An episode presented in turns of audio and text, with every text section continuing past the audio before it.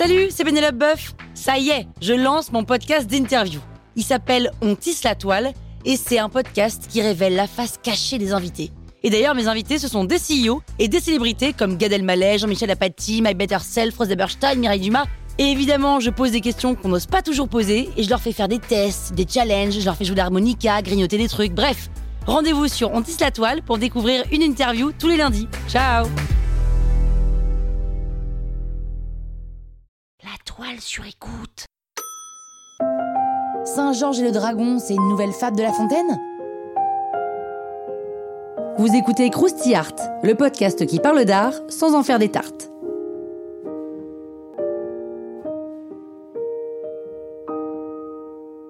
A priori, Uccello est un surnom qui a été donné au peintre parce qu'il y avait des oiseaux peints partout chez lui.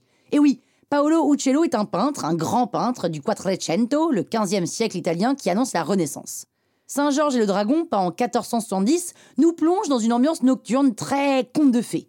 L'histoire de Saint-Georges, alors je vous la fais courte, hein, c'est celle d'un officier de l'armée romaine, chrétien, qui déboule dans une ville terrorisée par un dragon. Le dit dragon exige chaque jour un nouvel humain pour son petit-déj, et Georges déboule pile le jour où la fille du roi va servir de casse-croûte. Et là, il fait quoi? Eh ben, il bute le dragon, évidemment, hein, on sauve toujours la princesse. À gauche, nous avons donc la princesse. Notez son profil de médaille et son style très peinture gothique. À droite, vous aurez reconnu le chevalier sur son cheval blanc qui incarne la lumière, le beau, le bien. Ils sont un peu mastoc, hein, mais c'est normal. Uccello a fait ses débuts en tant que sculpteur et donc il a tendance à représenter ses personnages un peu comme des sculptures. Et au centre, la star du tableau, l'horrible dragon un peu chelou, biscornu, qui représente l'obscurité, le lait, le mal. Alors il vous aura pas échappé que la princesse tient le dragon en laisse comme un petit chihuahua, comme un caniche. Alors selon la légende, quand le monstre a vu Saint-Georges, il est devenu doux comme un toutou, et le chevalier l'a zigouillé en deux-deux. Reste que ce tableau a quelque chose d'aussi incroyable que nouveau pour l'époque, la perspective.